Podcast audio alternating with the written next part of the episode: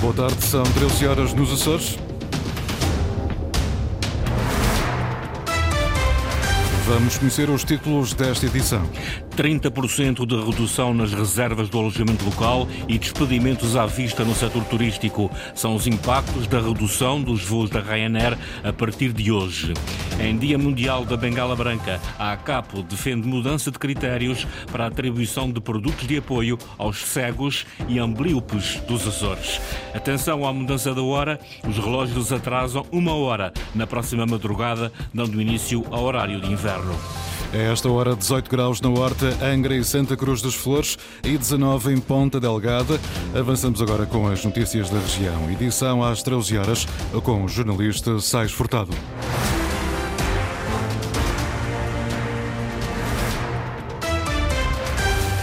Começa este sábado o inverno IATA na aviação, desta vez marcado pela redução de voos na operação da Ryanair do continente para os Açores. Passa de quase 20 voos semanais para São Miguel e Terceira para 4 voos em cada uma das ilhas. Sandra Pimenta. 29 de março de 2015 vai ficar marcado como o dia que mudou o arquipélago dos Açores para sempre. A região, que até então era vista como o paraíso de poucos, passou a ser, graças à Ryanair, de descoberta para muitos. Desde então, a companhia aérea irlandesa de baixo custo passou a oferecer perto de 20 voos semanais que ligavam as ilhas de São Miguel e Terceira ao continente português. Só que a partir de hoje tudo vai mudar. As recentes negociações com o governo regional levaram à permanência da Ryanair na região, mas com custos elevados e com uma redução de voos para menos de metade. O que significa que São Miguel fica agora com quatro voos semanais, dois para Lisboa e dois para o Porto, às terças e sábados. Já a Ilha Terceira fica com as mesmas quatro ligações, mas às quartas e sábados. Já a Ilha Terceira fica com as mesmas quatro ligações, mas às quartas e sextas-feiras.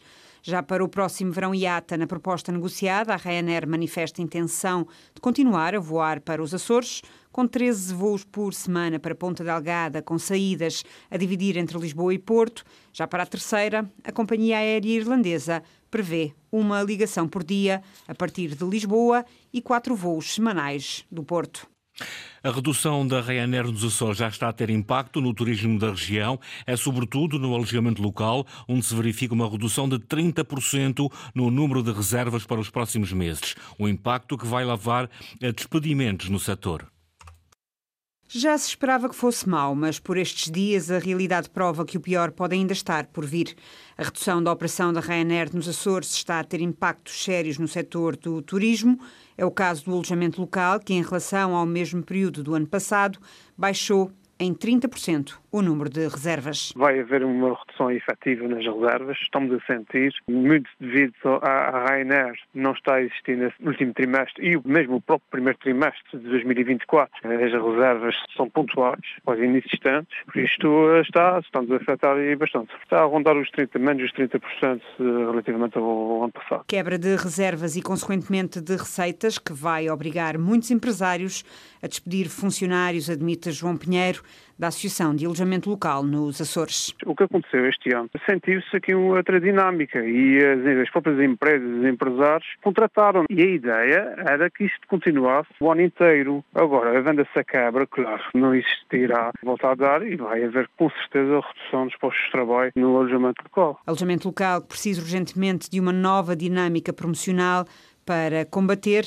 a sazonalidade. A nossa época baixa já é baixa de si própria. Nós continuamos a achar que o nível de investimento para estas épocas é insuficiente. Continua a existir essa procura do turismo de natureza, do turismo termal, tudo, tudo, o resto. Mas isto não está a chegar ao, aos canais de comunicação que devia estar a chegar. Por isso tem que haver um trabalho de fundo neste sentido, para que depois a Ryanair e as outras companhias aéreas se apercebam dessa procura e que abrem os canais de, de reservas deles próprios. E é assim que depois do melhor verão de sempre no alojamento local, um inverno incerto já está à porta.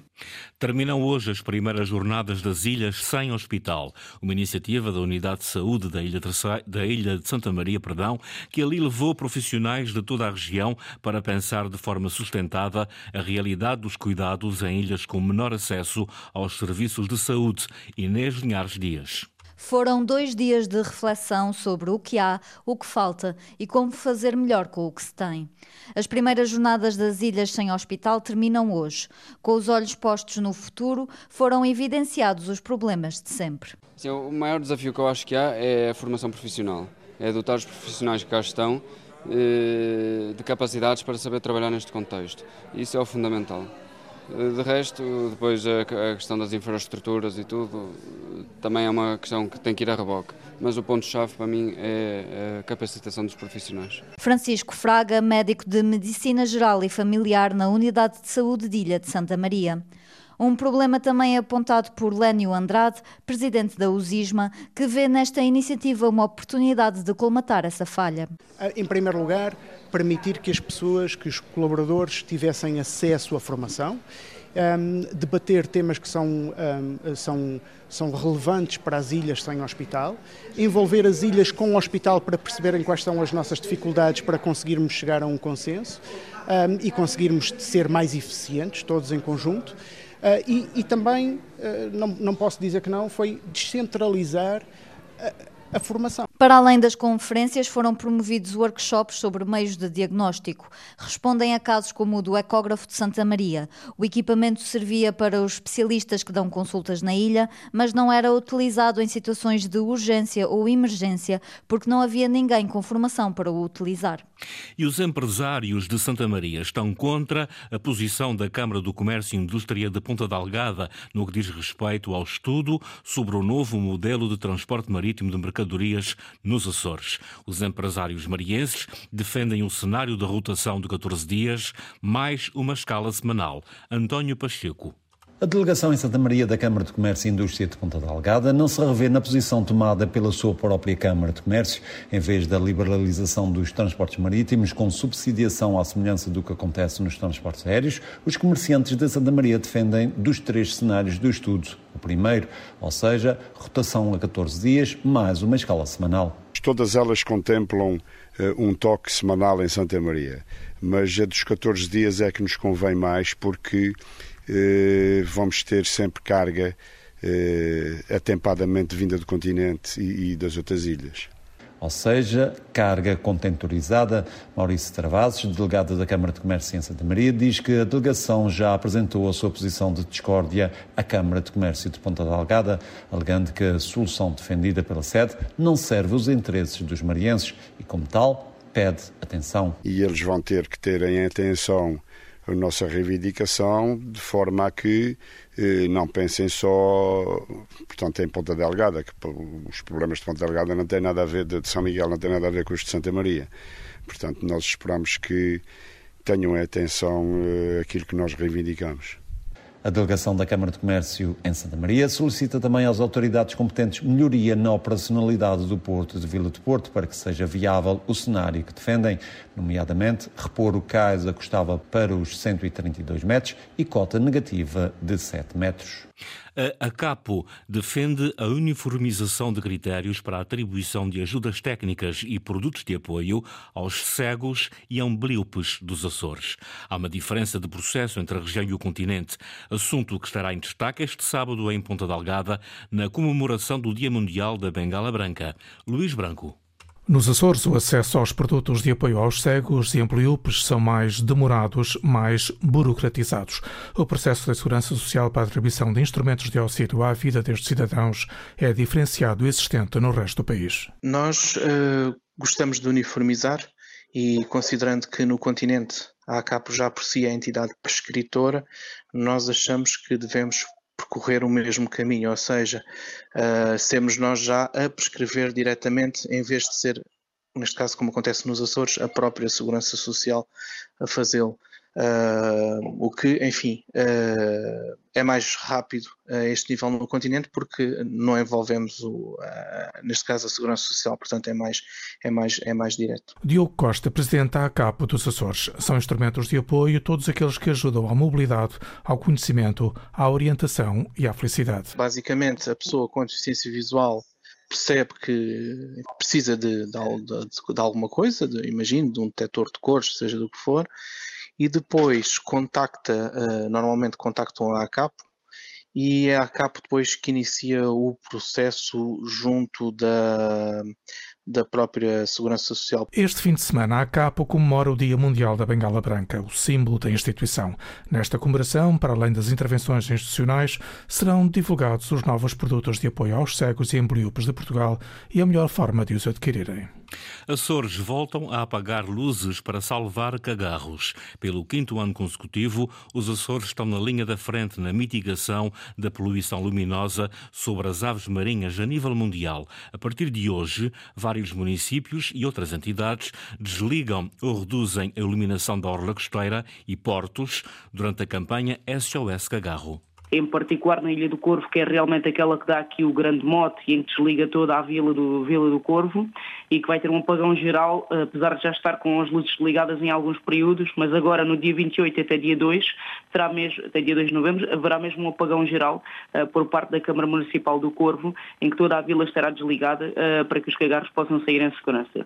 Além da Câmara do Corvo, há ainda outros municípios e outras entidades que, estão, uh, que também estão associadas e que estão a tomar algumas medidas no sentido de haver uma redução e desligarem algumas luzes em pontos críticos, nomeadamente são o município de Vila Franca do Campo, no qual a CPEA também está a desenvolver já brigadas com, com voluntários regulares na, na, Marina de Vila, Vila, Franca do Campo e sendo um dos focos principais de, de, de, poluição luminosa na Ilha de São Miguel, onde, onde há mais quedas e onde os regares são mais afetados.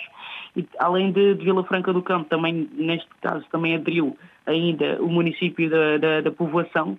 Uh, a Lota Açor, também em Vila Franca do Campo, também, também promoveu iniciativa de desligar alguns focos uh, críticos que existem na, na Marina e, e, ainda a, a freguesia do, do Foial da Terra.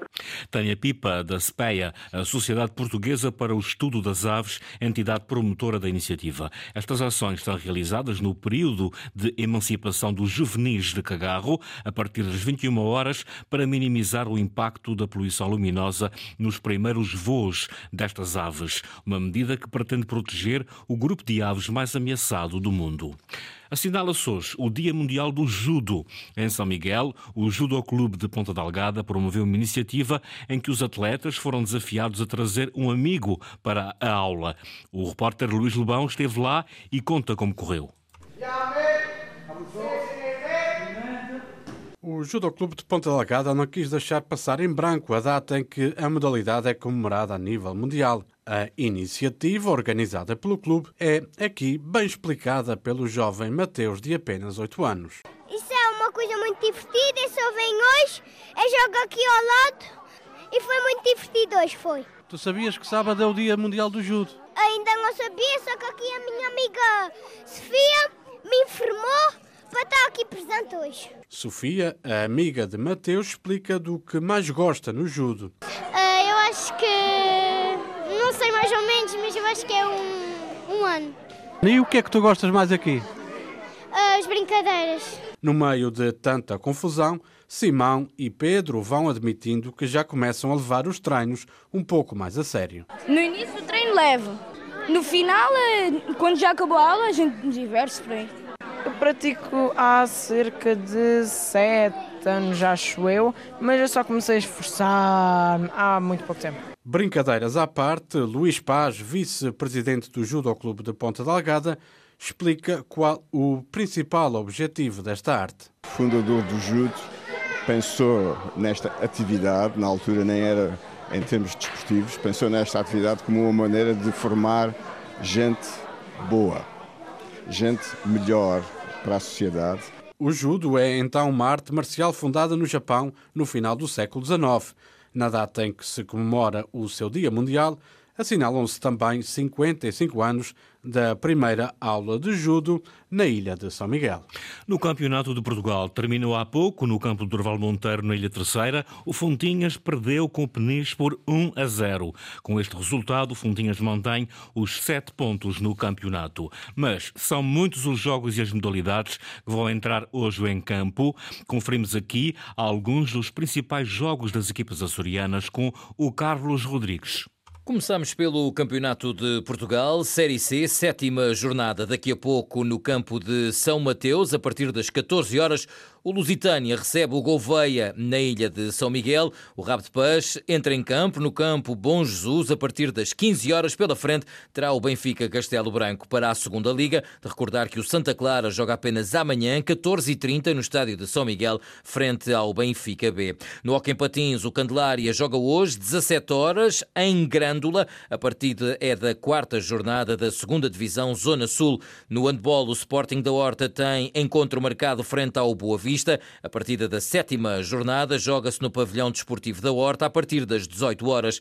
No basquetebol e no voleibol há jogos hoje e amanhã. Começamos pelo voleibol, primeira divisão masculina, jornada dupla para a Fonte do Bastardo, hoje pelas 16 horas frente aos Moris, amanhã pelas 15 horas, jogo frente ao Voleibol Clube de Viana. Para a primeira divisão feminina, o Clube K tem encontro apenas amanhã, quinta jornada, no seu pavilhão recebe o Vitória de Guimarães pelas 16 horas. Finalmente o basquetebol, o Lusitânia está no continente, onde hoje pelas 14 horas vai jogar frente ao Vitória em Guimarães, jogo da quinta jornada na Liga Feminina e para a sexta jornada, a União Esportiva tem encontro marcado a partir das 11 da manhã deste domingo no pavilhão Sidónio Serpa. O jogo será frente ao Imortal. E para terminar, atenção à mudança da hora. Relógios atrasam uma hora na próxima madrugada, dando início ao horário de inverno. Na madrugada de domingo, em Portugal Continental e na Madeira, quando forem duas horas, os relógios devem ser atrasados 60 minutos, passando para uma da manhã. Nos Açores, a mudança será feita à uma hora da próxima madrugada, passando para as zero horas. Foram as notícias da região, edição das 13 horas, com o jornalista Sais Furtado. Notícias em permanência em cores.rtp.pt e também no Facebook da Antena Açores.